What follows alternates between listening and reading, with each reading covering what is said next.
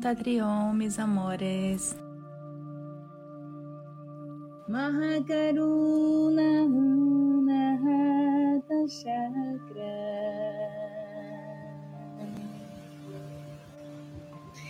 Ese mantra es el mantra del camino del corazón. ¿Mm? Es el mantra que alude a la compasión, alude al amor universal, al amor sin condición y solo nos puede dar Dios, nadie más. ¿Mm? El amor universal, el amor sin condición, solo lo podemos recibir de Dios, de nadie más. ¿Mm? El amor que recibimos uno del otro es un amor condicional porque la condición es parte de esta ilusión. Somos seres humanos y estamos en una realidad dual que nos, da la condición de sentir o no preservar algo. Porque ¿qué es el amor en lo que está, en lo que se fundamenta, en lo que está tri. Es la preservación sin intentar poseer al objeto del amor, al ser amado. ¿Está bien? Es tratar de preservar y restaurar lo que amamos sin sentir poseerlo, sin conservarnos para nosotros, sino preservarlo para que viva, para que siga siendo y fluyendo como puede. De eso se trata el amor en Tatri. Y divinamente, el amor es más allá de la forma, el amor es más allá de cualquier aspecto que cualquiera de nosotros podamos manifestar. La vida que nos vive, nos vive preservándonos por el don de la vida que es el amor manifiesto. Dios se manifiesta en ese momento presente en nuestras vidas dándonos el soplo de vida.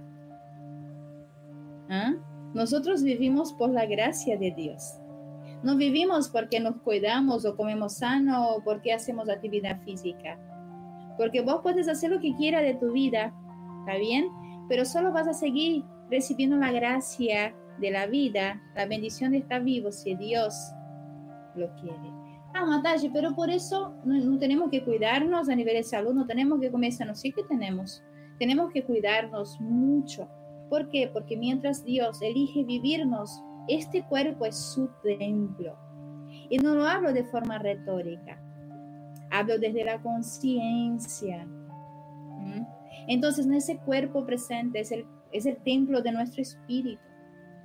Es el templo del Espíritu Santo que nos vive. Entonces lo tenemos que cuidar, no por una cuestión estética, sino para que podamos habitar en él con dignidad.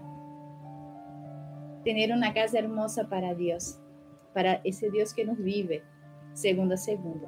Entonces tengan en cuenta, nosotros debemos alimentarnos sano, debemos cuidarnos, sí, pero debemos tener conciencia que la vida sigue viviéndonos a depender de la gracia de Dios, de la gracia divina.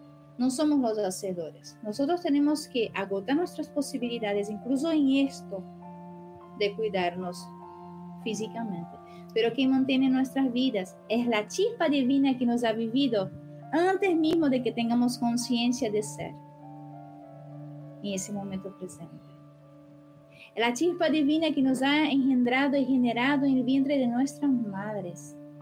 Esta es la chispa que nos sostiene, que nos vive, y no nuestra creencia de sedor. ¿Está bien? Entonces, vieron que hay tanta gente saludable y de la nada, ¡pum!, tuvo un mal súbito y murió. ¿Por qué?